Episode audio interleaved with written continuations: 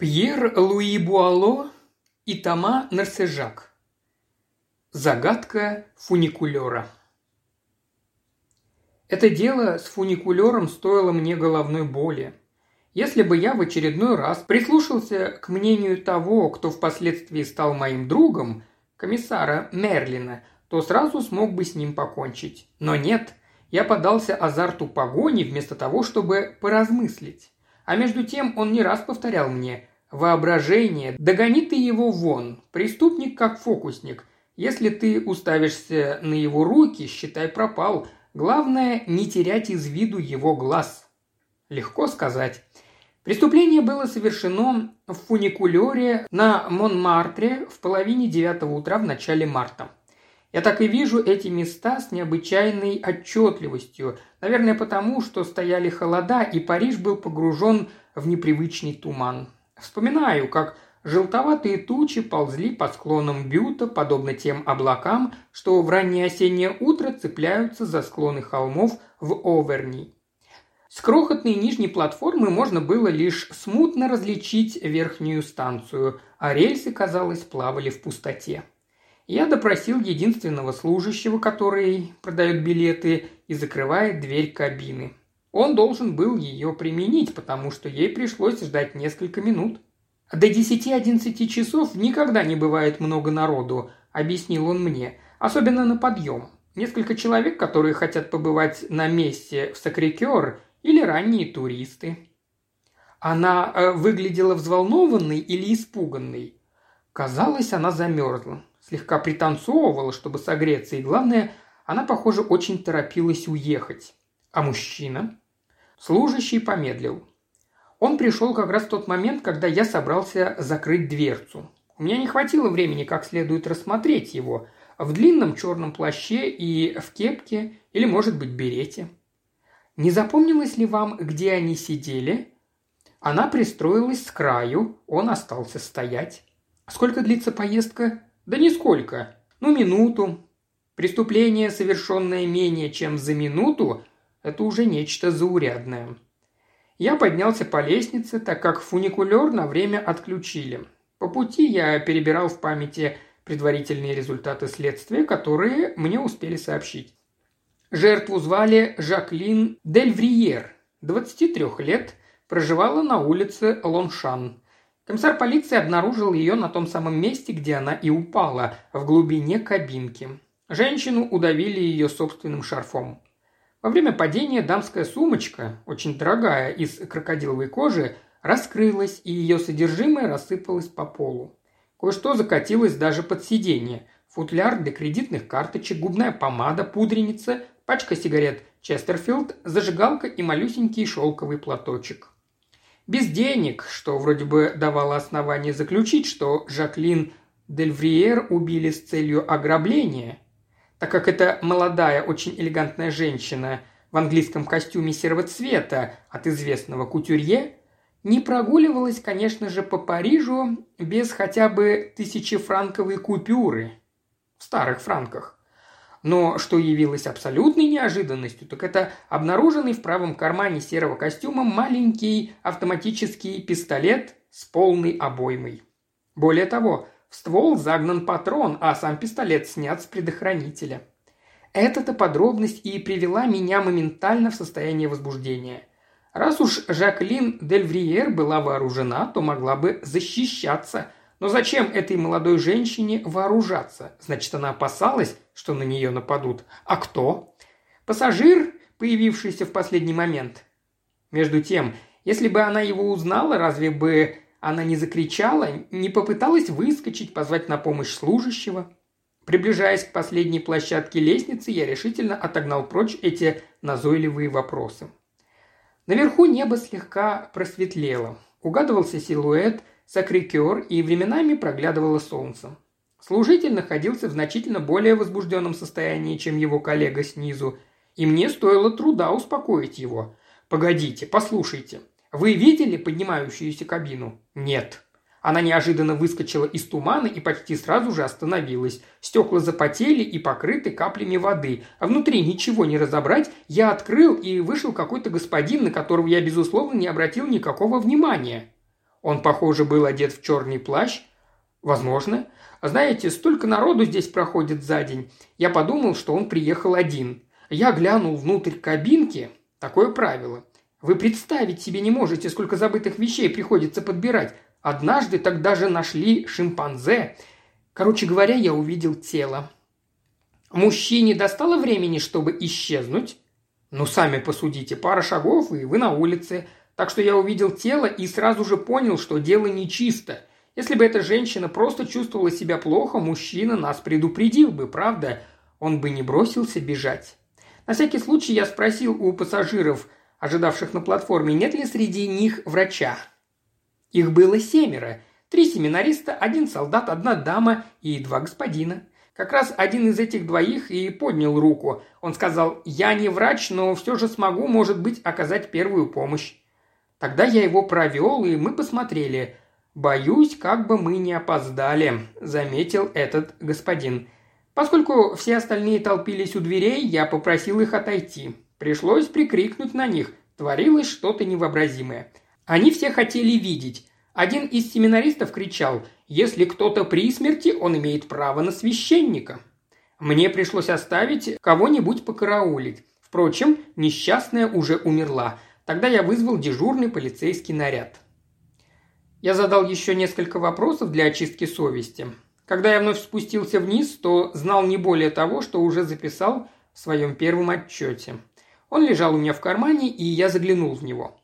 Жаклин Дельвриер была дочерью ювелира из пригорода Сент-Оноре. Ее муж, директор коммерческой службы крупной автомобильной фирмы, находился в то время в Германии, где с ним пытались связаться. Оставалось лишь ждать. Я добрался до дома семьи Дельвриер на улице Лоншан. Прислуга-испанка понимала меня с трудом. Тем не менее, ей удалось мне сообщить, что ее хозяйка часто выходила из дому, заявлялись гости и что работать очень трудно. Да, семья выглядела крепкой, да, сам Дельвриер часто уезжал. Я не привык придавать большое значение словам домочадцев. Они помогают мне только определиться во взаимоотношениях между действующими лицами. На этот раз признаюсь, все мне представлялось туманным.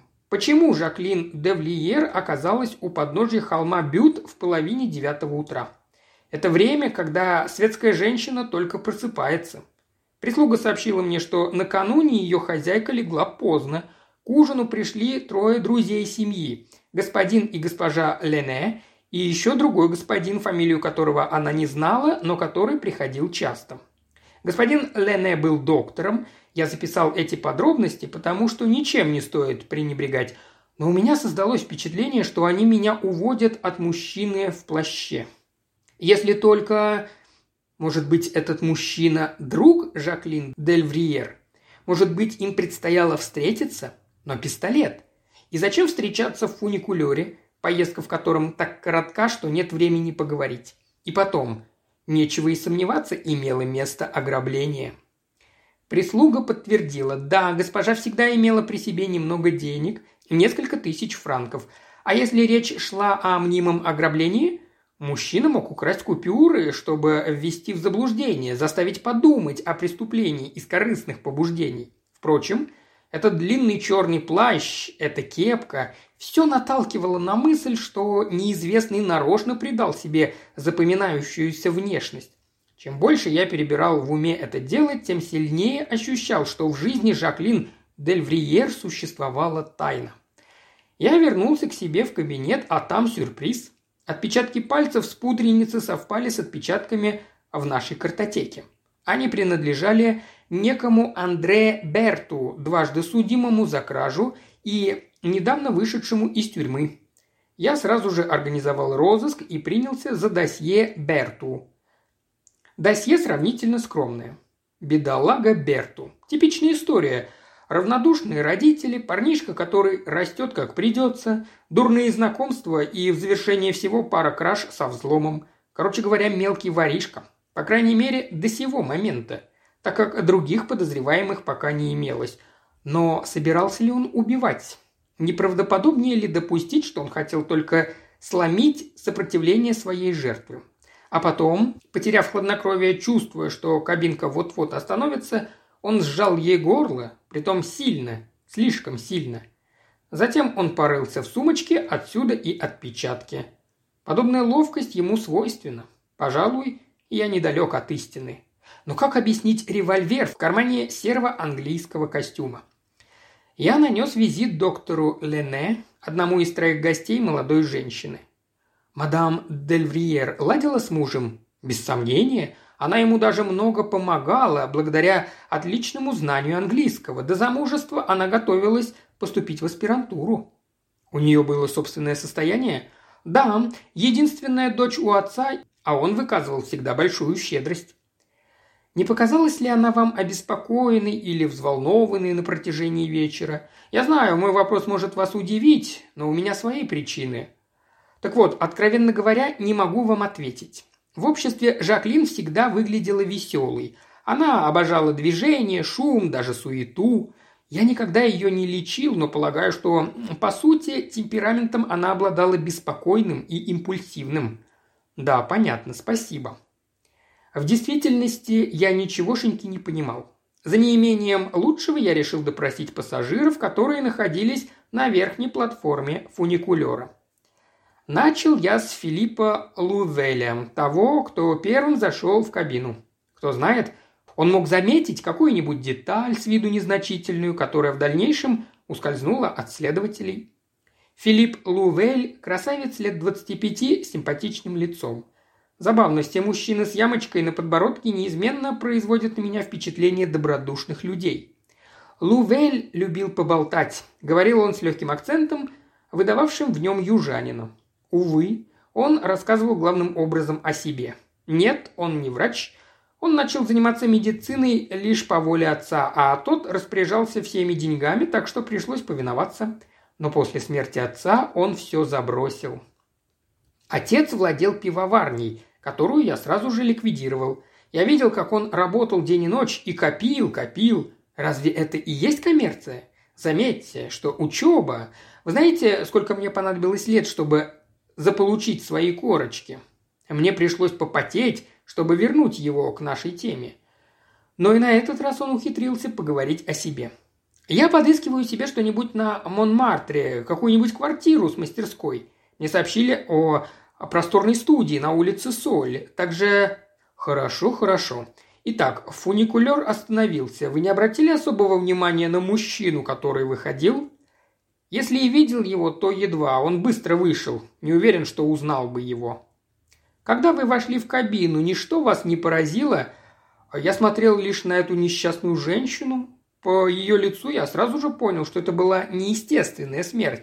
А потом я обнаружил шарф, затянутый вокруг ее шеи. Я констатировал, что сердце не бьется. Я отказался от виски и продолжил свой обход. Прочие свидетели мне ни в чем не помогли. На следующий день я познакомился с господином Дельвриером. Его разыскали накануне вечером, и он прилетел самолетом. Он пребывал в горе, и мне с ним трудно пришлось. Мне нужно было ему задать всего два или три вопроса. Нет, он не думал, что его жена могла носить с собой что-нибудь ценное. Не обнаружил у себя исчезновения каких-либо драгоценностей. Деньги? Безусловно, он не знал, какая сумма находилась у несчастной в момент преступления. Самое большее – 10 тысяч франков. Когда я приходилось оплачивать какие-нибудь сравнительно крупные расходы, Жаклин Дельвриер пользовалась чековой книжкой. Что она могла делать в половине девятого на Монмартре, он терялся в догадках. У них там не было ни родственников, ни друзей. Я не рассказал ему о револьвере. Он, безусловно, первым бы завел разговор об этой детали, если бы знал о ней. Я снова выразил свои соболезнования и пошел побродить в районе фуникулера. С часами в руке я проверил длительность поездки. Это было потрясающе. Надо было обладать действительно необыкновенным хладнокровием и смелостью, чтобы попытаться и осуществить столь рискованный ход за такое ограниченное время. Берту, наверное, сильно изменился в тюрьме. Конечно, туман ему существенно облегчил задачу, но тем не менее я исследовал задачу со всех сторон, напрашивался следующий вывод. Виноватый Берту. Подталкиваемый нуждой, без средств к существованию, Он ничего не замышлял заранее. У него и вправду был один шанс из ста оказаться один на один с пассажиркой. Напасть он решил на месте. Но револьвер! Револьвер! Его задержали вечером на выходе из метро на площади Мобер. Напустив на себя грозный вид, я провел допрос, и он чистосердечно признался. Но выдал мне столь неправдоподобную историю, что я чуть было не пустил в ход руки. Ей-богу, он издевался надо мной. Едва кабинка тронулась, как пассажирка упала без сознания. Ее сумочка раскрылась, и ему оставалось лишь подобрать деньги. «Сколько?» «250 тысяч франков». «Врешь!» Он дал адрес какой-то подозрительной гостиницы по улице Монтань-Сен-Женевьев. На дне чемодана в рубашке обнаружили пачки денег. Там было 250 тысяч франков. Где ты их взял?» «В ее сумке», ты знал, мадам Дельвриер? В первый раз ее видел. Что ты собирался делать в половине девятого на Монмартре? Увидеться с приятелем, который назначил мне встречу. Где это? Площадь Тертер. Фамилия, адрес твоего приятеля? Не знаю, я его в кафе встретил. Мы сменялись поочередно в течение нескольких часов, чуть не свихнулись, и все время он твердил одно и то же. Да говорю вам, упала она. Может, она была сердечницей, это ваша красотка. Однако врач, который проводил вскрытие, был категоричен. Жаклин Дельвриер умерла от удушения. Зачем Берту отрицать очевидное? Я позвонил в банк. Мне ответили, что накануне преступления госпожа Дельвриер сняла со счета 250 тысяч франков. Откуда ты знал, что она имела при себе столько денег? Ну, не знал я этого. К концу дня он выглядел весьма жалко, но убийство упорно отрицал. Я распорядился отвезти его в камеру и схватился за голову руками. С одной стороны, рецидивист, недавно вышедший из тюрьмы. С другой стороны, молодая элегантная дама с револьвером и двумястами пятьюдесятью тысячами франков. Связь? Где между ними связь? И неожиданно короткая, пустяковая мысль, которая запускает в действие всю машину. А что, если ее и не существовало? Если Берту не врал? Если Жаклин Дельвриер действительно упала в обморок? Если он всего лишь рылся у нее в сумке? Допустим. Служащий видит распростертую женщину, поднимает тревогу. В кабину заходит пассажир один. Затем... Затем обнаруживают Жаклин мертвой, задушенной. Таким образом, именно этот пассажир неизбежно и... Черт возьми, об этом я не подумал. Я пал жертвой фокуса. Шеф был совершенно прав. В машине, которая везла меня к Филиппу Лувелю, я продолжал размышлять. 250 тысяч франков. Револьвер. Иными словами, выбор из двух решений. Я воскрешал в памяти образ красавца, который не любил трудиться. Лувель был еще в постели. Сперва он вел себя дерзко, но человек в пижаме всегда ощущает себя в зависимом положении, когда имеет дело с решительным собеседником. И он не выдержал. Его признания лишь подтвердили мою версию. Жаклин встретила его, подпала под его обаяние и совершила ошибку, которая могла бы остаться без последствий, если бы Лувель не оказался шантажистом. Он сохранил письма. Обезумев, Жаклин несколько раз уступала его денежным требованиям, но он продолжал вымогать. О дальнейшем факты говорили сами за себя.